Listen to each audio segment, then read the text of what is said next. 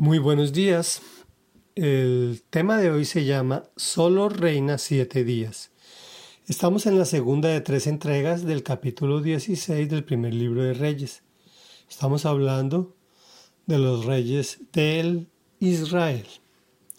Y dice así, en el año 27 de Asa, rey de Judá, mientras el ejército estaba acampando contra la ciudad filistea de Gibetón, Simri reinó en Tirsa siete días, el mismo día en que las tropas oyeron decir que Simri había conspirado contra el rey y lo había asesinado, allí mismo en el campamento todo Israel proclamó como rey de Israel a Omri, el jefe del ejército. Entonces Omri y todos los israelitas que estaban con él se retiraron a Gibetón y sitiaron Tirsa. Cuando Simri vio que la ciudad estaba a punto de caer, se metió en la torre del palacio real y le prendió fuego. Así murió, por los pecados que había cometido, pues hizo lo que ofende al Señor, siguiendo el mal ejemplo de Jeroboán y persistiendo en el mismo pecado con que éste hizo pecar a Israel. Los demás acontecimientos del reinado de Simri, incluso lo que atañe a su rebelión, están escritos en el libro de las crónicas de los reyes de Israel. Entonces el pueblo de Israel se dividió en dos facciones. La mitad respaldaba como rey a Tibni, hijo de Ginat, y la otra a Omri. Pero los partidarios de Omri derrotaron a los de Tibni, el cual murió en la contienda. Así fue como Omri ascendió al trono. En el año 31 de Asa, rey de Judá, Omri ascendió al trono de Israel y reinó doce años, seis de ellos en Tirsa. A un cierto Semer le compró el cerro de Samaria por sesenta y seis kilos de plata y allí construyó una ciudad en honor a Semer, nombre del anterior propietario del cerro. La llamó Samaria.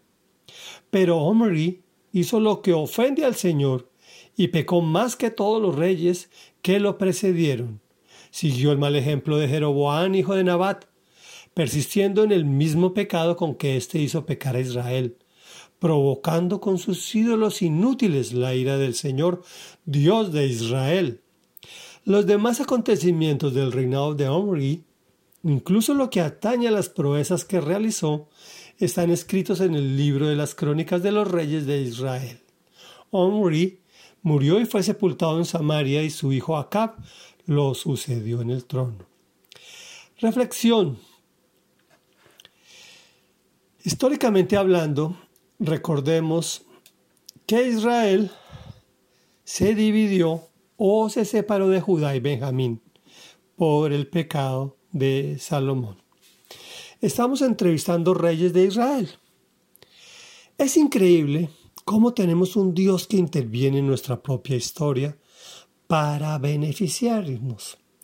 En este caso utiliza una disputa entre los reyes enemigos del rey Asa para liberarlos de una derrota inminente. Utiliza a Omri para matar a Simbri, quien solo reina siete días quien a su vez fue utilizado para matar a Elá y eliminar a toda su familia, que era la familia de Basá, como había sido profetizado. Omri ascendió al trono para fundar Samaria. ¿Recuerdan la samaritana? Era de este pueblo, una pecadora a quien el Señor Jesús rescató, al igual que a ti y a mí. Indagando en estos relatos bíblicos podemos apreciar cómo el descuido de una persona puede llevar a la pérdida de toda la familia y en este caso a todo el pueblo, el cual estaba destinado a traspasar fronteras y llevar las buenas nuevas de Dios. Oremos. Padre nuestro que estás en el cielo, santo, santo, santo.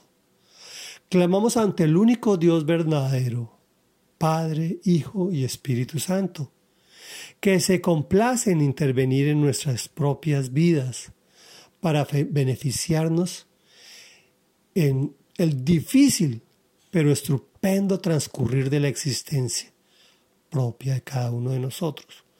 Utiliza nuestras propias dificultades para bendecirnos y hacernos crecer espiritualmente. A ti y solo a ti pedimos intervención en nuestras alegrías y fracasos, en todas nuestras cosas, amado Señor y Rey. Te entregamos todas las áreas de nuestra vida, amado Señor mío y Dios mío. Te lo pedimos en el nombre de Jesús. Amén y amén.